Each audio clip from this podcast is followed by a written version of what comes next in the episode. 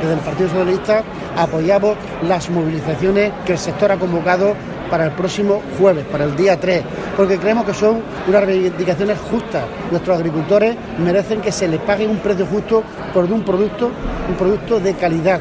Han hecho un gran trabajo y un gran esfuerzo en los últimos años trabajando por la calidad.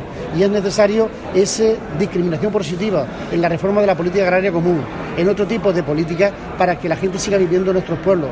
El olivar, en nuestras sierras, en nuestras montañas, se han convertido en el pegamento que ha mantenido la población en el territorio.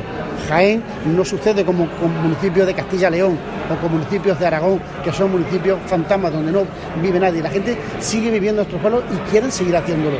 Por eso es fundamental que el olivar tenga un precio justo y que se pague la calidad y el esfuerzo que están realizando nuestros agricultores.